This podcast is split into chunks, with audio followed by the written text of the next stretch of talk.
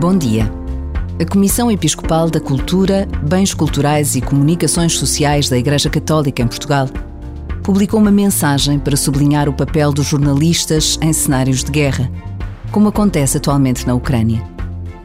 A mensagem valoriza a determinação dos profissionais da comunicação para que a destruição de um povo e de um país seja mostrada a todos e elogia a atenção de leitores, ouvintes e telespectadores para que, renunciando à indiferença, intercedam pelo fim dos conflitos e ajudem todas as vítimas.